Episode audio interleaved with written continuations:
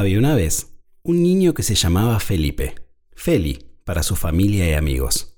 Feli era un nene muy curioso. Le gustaba investigar todo lo que pasaba a su alrededor. Siempre andaba dando vueltas por la plaza con una lupa, mirando todo con mucha atención. Le gustaba acercarse a las flores y mirar con su lupa los hermosos colores de sus pétalos, o mirar cómo las hormigas llevaban hojitas de un lado para el otro. Una vez se había acercado tanto al lago para poder ver los peces que casi se cae dentro del agua. Un día, para su cumpleaños número 7, le regalaron un microscopio. ¿Micro qué? Microscopio. ¿Saben lo que es? Un microscopio es algo genial. Sirve para ver las cosas más chiquititas que existen, porque tiene una lupa muy poderosa y un visor. Solo hay que mirar a través del visor y descubrir cosas increíbles que de otra manera sería imposible ver, porque son muy chiquitas. Si no saben cómo es un microscopio, pídanle a alguien que les muestre una foto. A Felipe le encantaba poner de todo en su microscopio, para ver cómo estaban compuestas las cosas, de qué estaban hechas. Esta herramienta la usan los investigadores, médicos y científicos para descubrir cosas nuevas que nunca se han descubierto. Gracias a su poderosa lupa, se pueden ver las células y los microorganismos que tenemos todos los seres vivos, desde un humano hasta una hormiga, y más chiquititos también. Feli estaba muy feliz con su microscopio, porque podía ver y descubrir cosas nuevas todo el tiempo. Un día, las personas del pueblo de Feli se empezaron a enfermar sin ningún motivo. Nadie sabía bien qué pasaba, pero la cuestión es que habían aparecido unos bichitos muy, pero muy chiquititos que hacían que la gente se enferme con una tos muy molesta y cayeran en cama durante varios días. Estos bichitos eran tan chiquititos que era muy difícil encontrarlos, porque nadie podía verlos, entonces nadie sabía cómo eran, ni por qué habían aparecido, y mucho menos sabían cómo hacer para que se vayan.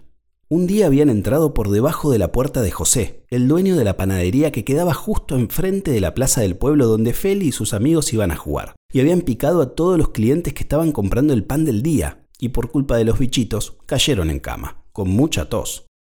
Por culpa de estos bichitos molestos, todos habían tenido que cambiar sus actividades.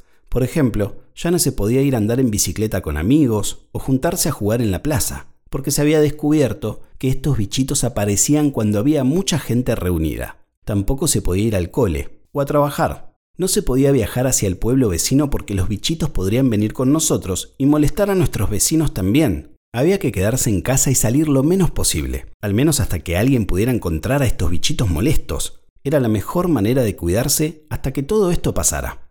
Todos estaban muy preocupados, menos Felipe porque a Feli esta le parecía una oportunidad única para hacer dos de las cosas que más le gustaban, poder jugar con sus papás y sus hermanos gran parte del día y usar su microscopio todo lo que quisiera.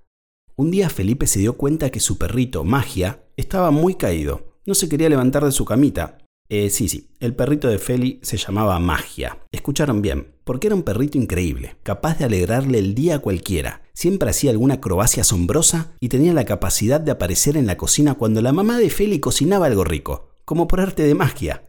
Entonces, como Magia era un perrito tan juguetón, a Feli le llamó la atención que no se quisiera levantar de la cama. Ahí se dio cuenta y salió corriendo a su habitación para buscar su microscopio. Tomó con mucho cuidado unos cuantos pelitos de magia y los puso bajo su microscopio. No podía creer lo que veía. Tres bichitos, muy, pero muy chiquititos, con forma redonda y unos pinchecitos en las puntas, estaban lo más cómodos durmiendo plácidamente encima de los pelos de magia. Por eso era que el perrito se sentía mal. Estaba enfermo por culpa de los bichitos, como los humanos. Enseguida Feli se puso manos a la obra para sacar esos bichitos de su perrito magia. Uno por uno, con una pincita chiquita, los fue sacando y los guardó en un frasco. Lo tapó bien fuerte y junto con sus papás lo llevaron a los médicos que hacía tanto tiempo estaban buscando estos bichitos molestos que tantos dolores de cabeza habían causado.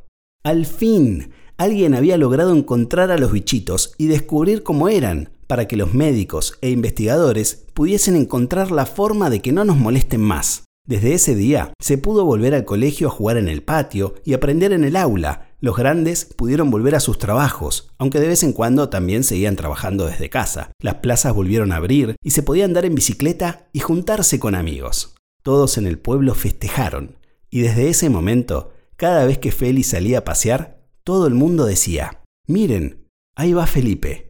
El investigador.